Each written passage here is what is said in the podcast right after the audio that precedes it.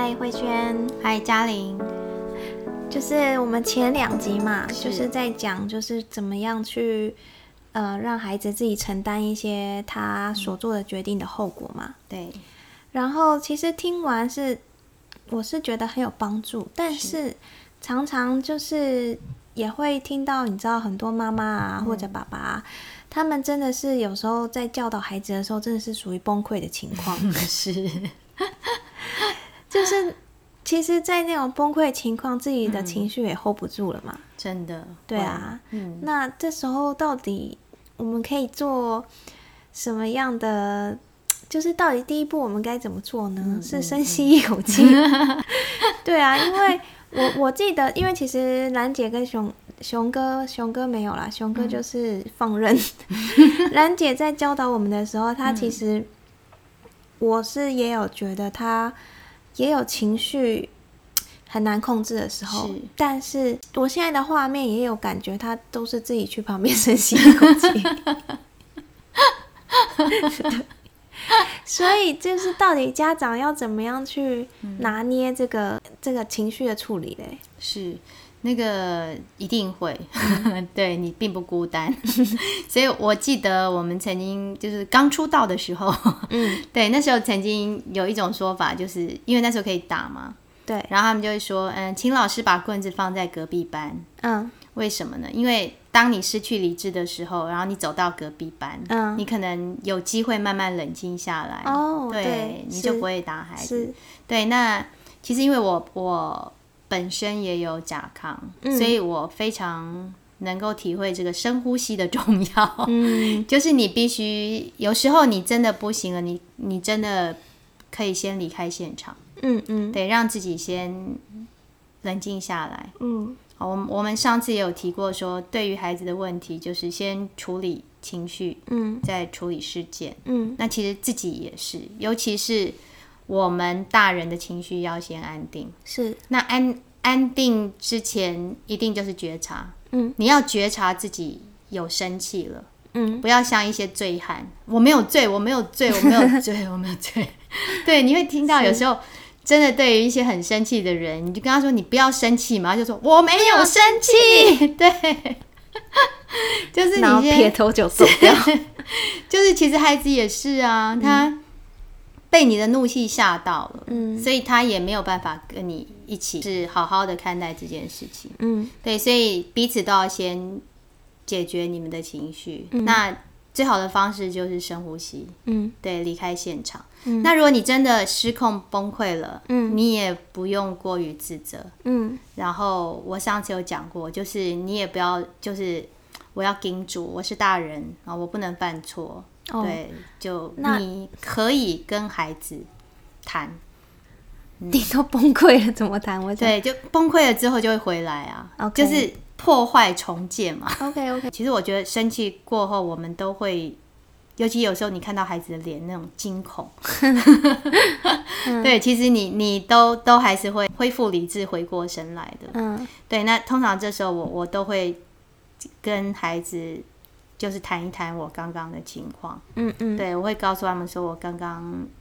真的很生气，嗯那如果吓到你，好或者吓到其他孩子，我说跟老师要跟你们说对不起。嗯对，那你们知道老师刚刚在气什么吗？嗯通常都是不知道。对，其实其实父母可以跟孩子试着这样沟通。所以，其实这一步我觉得还蛮重要的。嗯，对啊，因为通常，呃，通常这个就是沟通的一个起点啦。是，对，而且当你这么生气，然后突然就是跟孩子示好之后，孩子其实因为惊吓完，嗯，所以他也蛮想听你到底在想什么。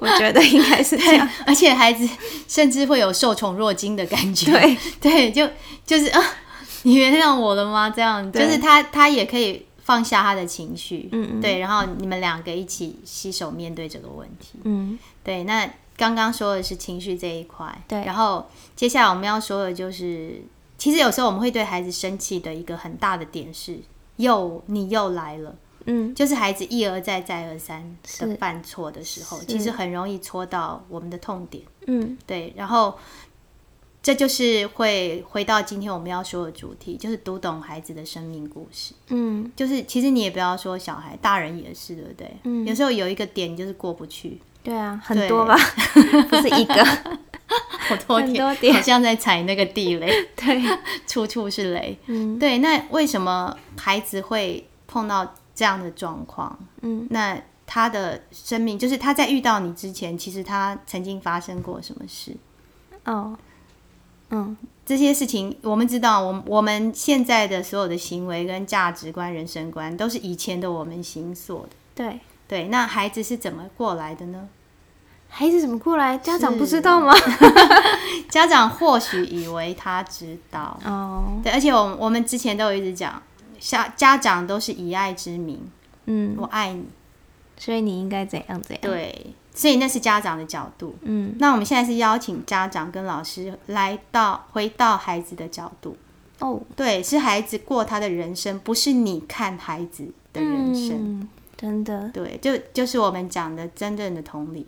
是，对，那其实对于老师而言，他比较就像你刚刚说，家长可能比较知道，可是家长会有盲点。嗯对，那老师比较没有办法知道，是因为老师面对这么多孩子，而且之前孩子的之前的人生他没有参与，对，对，所以我们会透过很多东西，嗯好、包括我们接到孩子的时候，我们会看他的辅导记录卡，嗯。对，那我们可能会跟他的爸爸妈妈谈，然后跟以前的老师谈，嗯。那这些东西其实都都是我的辅助资料。嗯。其实我也会跟孩子讲，就是你们之前发生所有的事情，嗯。我不会贴标签，嗯。就是我不会认为，因为像有一些孩子，他可能从小到大就这样身经百战、伤痕累累，对，所以当他出事的时候，旁边的孩子就会说啊，他以前就是这样，我们老师都说，然后我就会说哦，那是他以前的事情。是，对，就是我我我们我们现在要来处理的是现在的状况，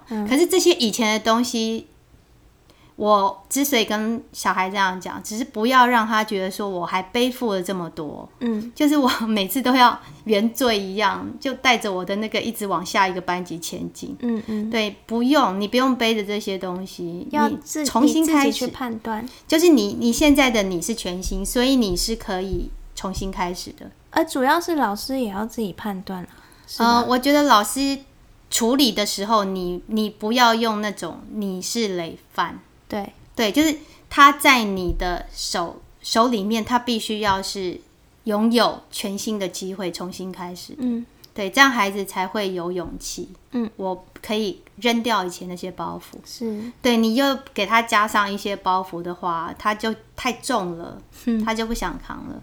对，那当然这些东西是有用的，嗯可是是放在你的心里，就是你要像一个那个，今天今天这个孩子是我的一个，就是我我想要让他变好更好，嗯那我要怎么做？所以这些都是你的 data，你的资料，嗯对他他的优势是什么，他的困境是什么？嗯对我可以得到什么资源？他的哪一个照顾他的人，嗯，对，可以协助我。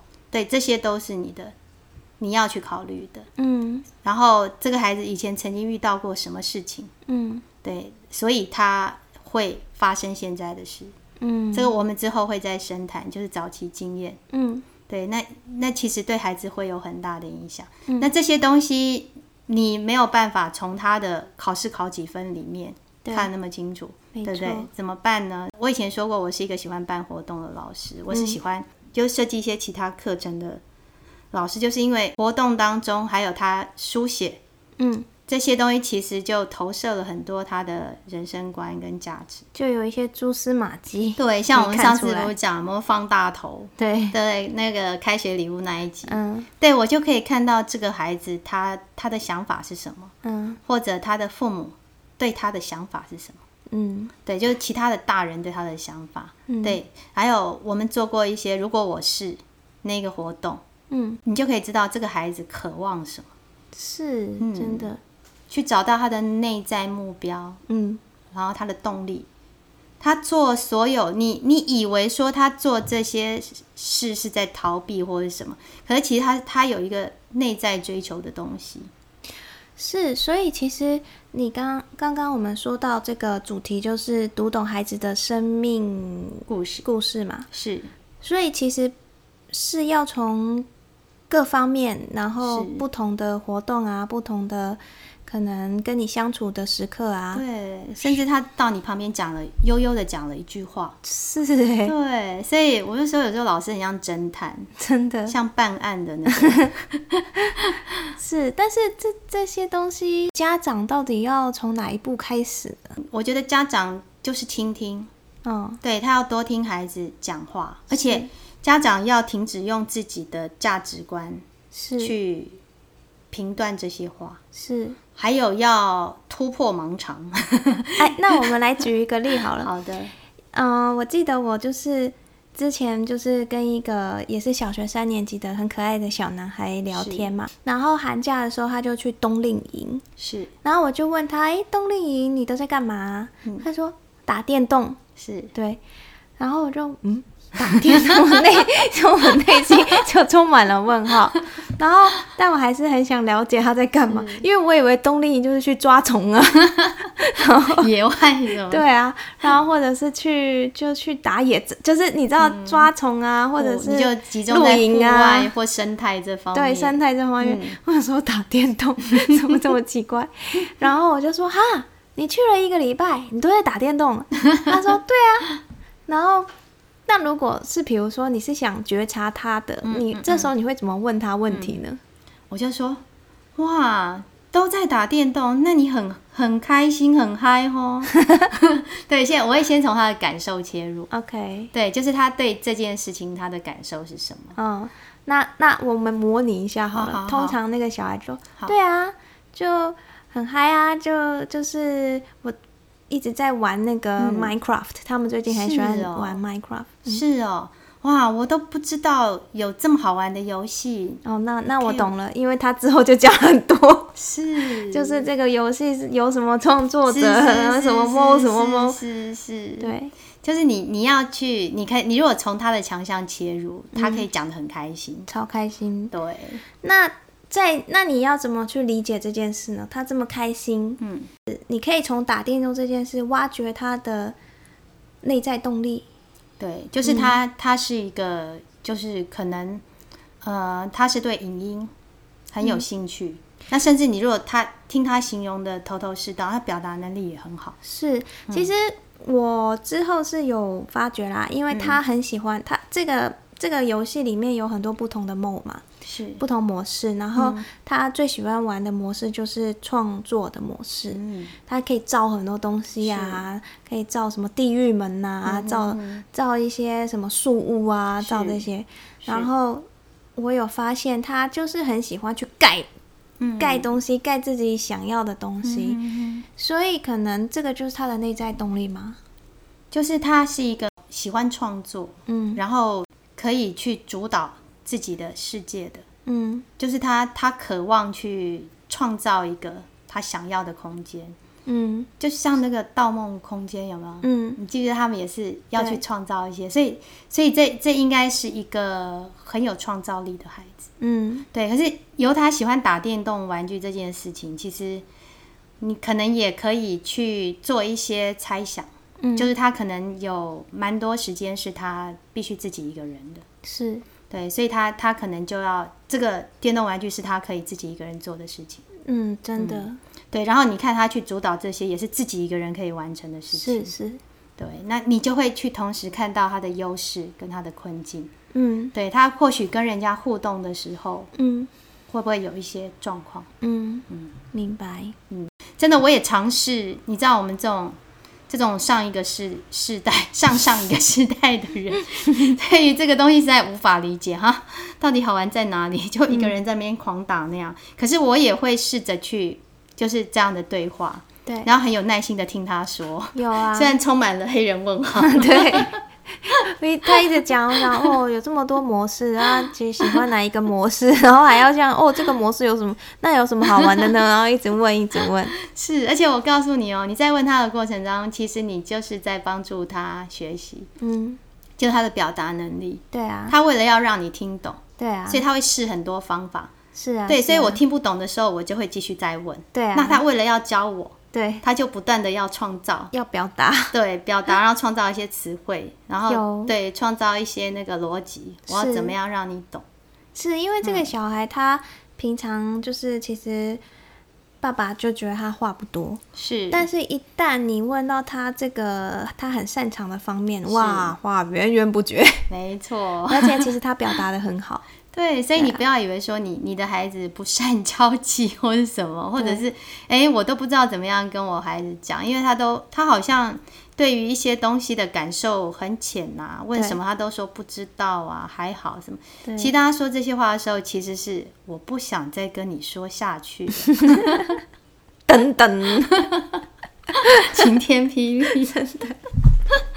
所以你你想想看，就是爸爸妈妈跟老师有时候也要试着当个小孩。你记不记得小孩子有一有一个阶段，就是很喜欢问为什么？对，就哎、我知道为什么会这样，这是怎么怎么怎么嗯，对，那那时候就是你们有时候可以角色兑换一下，嗯。你就当那个小孩，那孩子就会，你会觉得小孩很希望长大，是啊在某一阶段的去是。去穿妈妈的那个小女生穿妈妈的高跟鞋啊什么，对，然后所以当那时候你会让他有一种哇，我可以教你耶，我是大人的感觉，真的。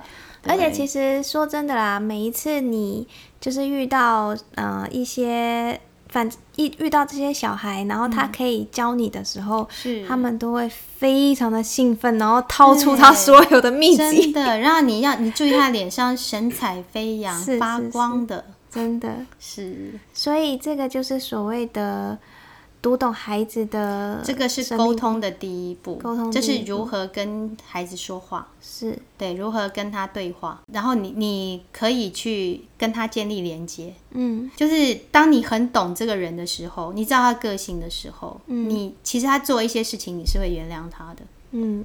对他就是这样，可是可能路上一个陌生人，他做了一件事情，你就觉得就路怒族啊什么的，哎、会被开车啊什么，就会把人家臭骂一顿。就是你们一旦建立了连接之后，然后你会比较会去会去考虑，他。对，而且你你会去试着去理解他做这件事情是，背后的原因。所以这也比较像是你说第一步是正向的连接，对，而不是就是哈打电动，是，为什么都在打电动？对啊，？OK，这什么、什么什么动力？对呀、花钱去打电动，在家打就好了。就是你先要放下你的成见，对，对你先不要去急着去定义这句话，嗯。对，你就往下问，嗯。对，带着正向的好奇，然后不做评判的往下问，其实说真的啦，嗯，我觉得这个不只是对小孩，对，其实对所有你想有兴趣的人，你都可以这样。真的，而且我觉得我我我学阿德勒之后，我对人比较耐烦了。嗯嗯，对，就是有时候你你听到一些朋友或者什么，你就觉得每每次讲的都是千篇一律，抱怨的都是千篇一律的时候，对其实有时候你会有一些 OS，就是啊，可以停了吗？嗯，对，可是我觉得我后来学了阿德勒之后，我就会用一些话对，去挖出一些细节，是，然后甚至引导他去想对，我为什么会这样，嗯。那就会变得很有趣。嗯嗯，真的，你就可以读懂别人的故事。是啊是啊，对，那相相同的孩子也是这样，嗯。就是你不要那么早去帮他定，我们要要求定罪，对，就是不要去那个说，哎、他一定是怎样，就是嗯你每你每次跟孩子谈话都像个新生的婴儿一样，嗯。对，去好奇，嗯。对，这样你跟他建立连接之后，找到他的内在动力，还有他的困境，嗯。其实你要处理孩子的问题会比较好处理。嗯，对，那还有时间讲故事吗？当然有，好，那我来讲一个孩子的故事，就是我我除了上次那个蜜蜂那个，我有我有讲过嘛，嗯。他为为为什么想要当蜜蜂，就是因为他当他妈怕蜜蜂，所以他就变成蜜蜂。嗯。对，这个就这个也是他的生生命故事。嗯。那我我讲的这个孩子是，他其实是一个，就是三年级开始很叛逆，其实也不是从三年级开始叛逆，只是三年级更大了，哦。所以他他的叛逆举动会更大。嗯。那一二年级就是老师的权威还在，嗯。对，所以他可能就只是我不想做，可是不会有那么大的那个。对，那三年级可能我也是一个不想用老师的权威去压嗯。孩子的，那就会觉得他有一些东西，就像我没有去塞嘛，所以他就像火山一样爆发出来。哦。对，那他就会变得比较暴冲。嗯。对，那就是他也有球类活动，嗯。他有在球队，可是他在球队就是也会开始有一些状况，然后功课也出一些状况，嗯。然后甚至跟其他同学的相处，嗯。就是一个虎豹小霸王那个状态。嗯。对，然后后还有对老师，嗯。就对他对我还好，就是我有时候会觉得说，你希望别人怎么样对你，你就怎么样对别人。对，对，其实我觉得他他对我是会有尊重在的，是。可是对于其他，他觉得你们大人也要讲道理。哦，他是对他其实是觉得说，他有试出这个讯息，对他觉得你们大人要讲道理，你们不要动不动就是用那种你们是大人、要来管小孩。嗯对他的逻辑，他其实他的逻辑就是他跟其他同学吵就是怎么样，你知道吗？他就是、他最后我们常会问小孩，就是如果别人这样对你可以吗？他说可以哦。哦对，就是他认为就是你做错了就是该被打，嗯所以我认定你是错的，你该被打。嗯那这个东西是怎么来的呢？就是家里的、爸爸的态度。哦对，所以其实爸爸在对他的时候，就是其实爸爸妈妈也很冤枉。他说我我可能我他说我不常打，我只有打一两次。嗯 可是我们上次讲过那个早期经验，就像拍照一样，是对他就是咚就变成就那一下就对，就是那一远刹那就存在在脑海对里，化为永恒。对他就是 会一直记得爸爸打他，可是因为那太戏剧性了。嗯。因为后来有一次，因为他后来其实真的造成蛮大的问题，那我就会打电话跟家长联络。而有一次是真的就是在在学校里面，然后我就因为爸爸妈妈也不好找，嗯，然后我我那天就是空余，我就打给爸爸妈妈，然后爸爸妈妈就说你就跟妈妈讲话了，嗯，因为都是跟妈妈联络，可是你在那个电话那头远远就听到爸一个很生气的男生说，去学校把他带回来了。嗯对，然后那一天他真的就是被带回对，马上被带走了。想象到这个惨样，对，而且你要想，刚刚说上次提到偶包那一集，对我就在大家面前跳那个兔子跳是很羞愧的。那你在大庭广众之下嗯。被你的爸爸妈妈带走，，Oh my god，对，所以后来呢，隔天其实我就我我觉得这个孩子可能就需要一些，就是我们要 talk talk，然后我就跟那个客人老师借了两堂课，嗯。对，那那天我就就是邀请他跟我一起逛校园，嗯。对，我们就一边走，嗯。因为我觉得有时候要让他离开那个让他会紧张的环境，我觉得他他有一些冲突是在教室里面发生的，嗯。所以我就把他带离教室，我们就沿着那个校园，而且啊，春天呐、看看花草，看看心胸会比较开阔，然后就聊聊，后来聊走到那个操场，我们就坐下来，然后我就问他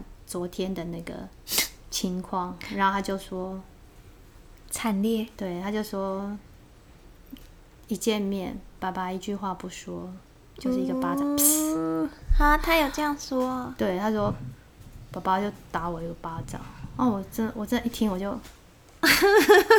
好可怜，我就掉了，然后我就抱着他，我就说对不起，对不起。然后说那我那时候就觉得是我的错，觉得我如果没有打那个电话，你就不会这样被打。嗯然后其实我就跟他讲，我就说老师不会再让你发生这样的事情。我说以后发生什么事情，我们两个一起来面对。嗯哦，我说老师不会再打电话给那个爸爸妈妈。嗯那老师也希望你帮我，就是碰到什么困难，好，我们一起面对。嗯，对啊，他也哭，我也哭，这样。这个老师 对，就是哭点很低。对，就对。后来后来就是我们就是慢慢，然后他喜欢画画，嗯。然后他因为他我后来发现他为什么就是功课很差或者什么，就是他有一些东西他也听不懂。哦。就是我们知道大班教学里面，就是而且这个东西不是他的强项。是。对，可是我我其实就容许他说没关系，你不要放弃。嗯。对你做一题两题，嗯。对我们慢慢来。嗯，对，那后来真的慢慢进步，就是我觉得他有一点 ADHD 临界。哦，对，那他其实是坐不住，他常常要站起来就走来走去。嗯对，然后其实我的课我就跟他说，那你真的撑不下去，好，你可以画画。可是我也跟他说，我说这只有只是我跟你，我说我可以让你这样，不代表其他人也可以让你这样，嗯所以你不可以用同样的要求。嗯对，然后其实就是他有时候哎。一直画，一直画之后，然后我我有重要的学习的时候，我就会过来跟他说：“那我们现在那个先可以先收收起来吗？好，我们要做什么？”那他也会很合作，嗯就是你给他空间之后，嗯好，他也会给你面子。对，然后甚至我我会邀请他，就是有时候就是放学留下来，是，然后就是画画。嗯。对，我就说你你可以就是画一张今天你比较有印象的画嗯。给我看嘛，我好喜欢看你画画，他真的画的很好。嗯，对，那我们就可以哎由这个画来那个聊，所以你找到了他生命的故事，就是连接哦他的生命他真正真正影响他之后会这样的还还没讲到，哦，除了刚刚那个就是他为什么会去对其他人就是认为说你你做错我就可以打你。嗯因为他在家里，爸爸也是这样，因为你做错，所以我打你。嗯对，那问题是他的判断完全由由他自己的判断，嗯，或许对方不一定是错的。是，他曾经跟他最好的朋友两个就是这样子打打闹闹，就 就是，然后他会觉得很，就是两个人都很生气的时候，对方就说打我，然后就会说，就是你做错啊，嗯所以你该被打。嗯对，那我我那那一次对他们两个就是把他们带到那个没有人的地方，好，你们现在要用拳头来解决，是不是？好，我在这里，嗯对我在这里看着你们，你们自己决定。嗯好，就是你要用拳头解决，还是好好的讲？嗯那还是你们就不要当好朋友了。嗯，他们那次还真的跟我说，他不当好朋友了。对，然后当然没有办法有多久。还好你教的是三年级，那 就是床头吵床尾和。可是你会发现哦、就是就是我觉得孩子的事有时候不要介入太深，就是他们也会自己各自经营自己的交友圈的。嗯因为我觉得有时候两个人黏太紧的时候，是真的会有一些那个冲突的。是啦，对，然后我们 我们现在赶快来回到对，好呢，好，回到他，我我发我们发现他那个生命风格的那个决定性嗯。事件，就是有一次他的那个科任，就是科任老师就拿了一张纸，他画的东西给我看，他说他在上课的时候画这个被我没收，他说我本来想丢掉，后来发现哎、诶他好像画的东西是有一些你应该知道的，结果我就看到上面画一个小孩在哭的很伤心，大哭。嗯对，然后就上面写就写说，妈妈去生弟弟的时候，我一直哭，一直哭。哇，对，然后那那个眼泪是淹没的感觉，你知道吗？然后我那时候真的，一看真的是很揪心。对，而且怎么这么小就可以用画来表达自己的情绪？对那个他有一，次画他生气，他就画很多火山哦，嗯火山爆发，然后上面就写说我生气的时候。其实我后来在跟他妈妈沟通，就是说，其实他现在为什么会就是情绪有状况，嗯就是可能是他之前在有一些情绪的时候都没有走完。哦，对我们都是用塞，就是被大人挡住了。切断，对，所以他那些情绪没走完。嗯对，所以他都累积着，所以他现在对人也会像火山爆发一样。嗯因为这些东西来袭的时候，他不知道怎么处理，嗯然后压着。后来这张画我有跟妈妈分享，我就跟她说，我觉得好心疼。我说我看到他那样子写，然后妈妈就说，啊那么久的事情他都记得。小孩子真的记很多对啊，你知道他他就是像阿公阿妈，就是因为他的弟弟差他两岁嘛，他小三的时候他弟弟小一，嗯。所以他其实才三岁耶，所以他他就他就后来我有问他，他有详细跟我说，他说啊我就要那个去啊，然后我要找妈妈，然后他们就抓着我不让我去，我就一直哭一直哭一直哭，嗯。对，所以我我我就觉得后来为什么他碰到一些事情，他都会这么激烈，尤其是在别人不让他做某件事情的时候，嗯他就会很激烈的，我要做，我要做。对，一来是这样，然后再来就是这个孩子为什么个性那么倔哦？就是他妈妈就提到说，他断奶的时候，嗯对他们可能就是做了一个举动，就差什么，就是不让他就是在喝奶奶，然后他就说、那个孩子也是一直哭，一直哭，一直哭。可是第二天他就不再提这件事，你说小孩吗？对，小孩就不再提要吃奶奶这件事。他他是一个老就是一个？断崖式的，就是他没有缓冲期。真的，对，就是我就一我要我要我要，嗯，好不要，算了。就是他他会在心里面告诉自己说，是我不想要，我不要。所以他其实真的是情绪爆发了很多东西。对，所以后来其实就是一方面，我们知道有一种叫艺术治疗嘛，其实就让他们画画什么。对我觉得这个也是他疏解的东西。嗯对，因为后来其实他他就被处罚，不能就被退队了，因为他那时候就是说谎嘛，就是跟那个教练讲说，学老师就是我要请他们帮忙，就跟另外刚刚那个死党跑出去玩，嗯对，然后他们都找不到他，然后后来就是累积了一些事件，他就被退队了，因为球队有所谓的荣誉感。嗯可是我觉得他被退队这件事情其实不是好的影响，嗯，因为他他就是一个需要动的人，对，所以而且这个是他打他打的很好的球，嗯他的强势智慧也被拿掉了，他运动很好，跑步也很好，嗯对，可是对于这类孩子，其实他没有办法，他临场他都会表现不好，嗯。因为他有一个心里面有一个想法是他是做不好事情的，嗯。所以他比赛或者什么都会卡关。嗯。其实，其实我那时候也有跟他提到这一点，我就说我我举他学长的例子告诉他，我说你要先处理你自己内在的东西，然后平静之后，就是当你把所有东西都可以归位之后，就是用平常心，这样子你在比赛的时候你就不会紧张。小孩听得懂？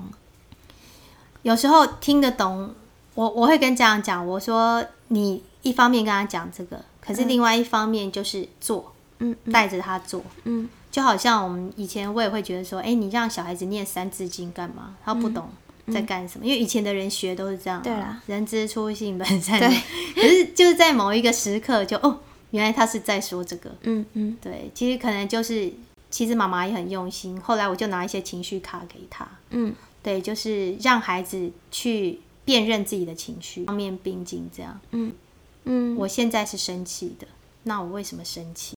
先让他学会跟自己相处。对，他其实你看他，他画画或者干什么，其实这都是他跟自己相处的一种方式。是对，所以让他可以跟自己相处之后，再慢慢去让他跟别人沟通，好好的相处。嗯对，那那这次其实后来我退休之后，我有回去看班上的小朋友，我有跟他在聊了一个午休，你就可以感受到他的进步。他就说，我 就然后我就跟他说，哎、你现在怎么这么棒啊？你就不会那样子？然后你知道他跟我说什么？什么？因为我长大了啊。他说，我就每一根每一年进步一些啊。我一年级怎么样？二年级怎么样？三年级怎么样？他自己都知道哎。是，那我我也我那一次也也因透过这样，我就跟他也做了一些约定，因为他就是跟科任老师他们有一些状况，嗯。对，他就就是反，我告诉你，这样的孩子就会是反抗军首领，就是带头作乱的，所以你你可以好好把他变成一个义军首领，不要让他变成反抗军首领。所以其实你刚刚你这样说啦，总结就是你真的是要先正向的连接，是。对，就是不要先否定他，对，然后跟他有了连接之后，嗯你就可以察觉到他的内在的啊、小宇宙，小宇宙内在的能量啊，对。然后就慢慢可以读懂他了。对他为什么需要这样做？我看其实每个孩子都在求生，嗯，就看他采用什么样的方法。对啊，因为其实刚刚这样听你讲来，其实这个小孩他也不是一个缺爱的小孩，嗯，他只是在有一个可能人生的时刻，他的情绪没有发泄完，其实他有缺，他有缺爱，嗯，他爸爸的爱，因为他爸爸是工作非常忙的，是啊，父子父子永远都是最难搞的关系。对，所以他他其实是一个不好的连接，就是他其实又很需要爸爸，可是爸爸每次一出现，就是打、或是骂，嗯。那他甚至会把这些怒气迁移到妈妈身上，因为他觉得每次妈妈都要打小报告。嗯对，所以这个东西就是错误的连接啊。嗯，不是正向的，对，就是其实其实妈妈也是觉得说，因为他听爸爸的，所以那为什么他听要爸爸扮的？黑脸。对，因为爸爸会打。嗯对，就他们就变成一个错误的循环。嗯对，那孩子，你不要以为说你你现在压得住他，你你这一次要用一倍的力压他，下一次就用两倍、三倍、十倍。对，那我常会跟那个用用力气压制小孩的家长讲，我说孩子会大，是啊，对，他的力气有一天会比你大，是，他会反噬。真的。不如先就是看一下怎么同盟。没错，而且你你其实你你读懂孩子的故事的时候，你会觉得好丰富哦。是啊，是啊，对，就是每每个孩子理解世界的方式都不一样。对啊，而且你其实也会蛮惊讶的，因为明明是你生的，但怎么会看的世界跟你这么不同？真的，好啊，那我们这一集真的差不多了。好的，好啦，下次见喽，拜拜。拜拜。